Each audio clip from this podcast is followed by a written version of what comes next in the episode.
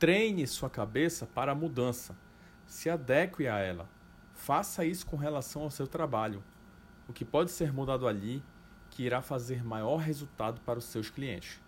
Isso funciona quando você estuda profundamente seu negócio de cabo a rabo, analisando concorrentes e trazendo soluções para a sua empresa das quais o mercado desconheça, onde seja o pioneiro. Isso é fundamental para quem quer se preparar para mudanças. Nada melhor do que estar em um ambiente de total desconforto diário. É muito aprendizado.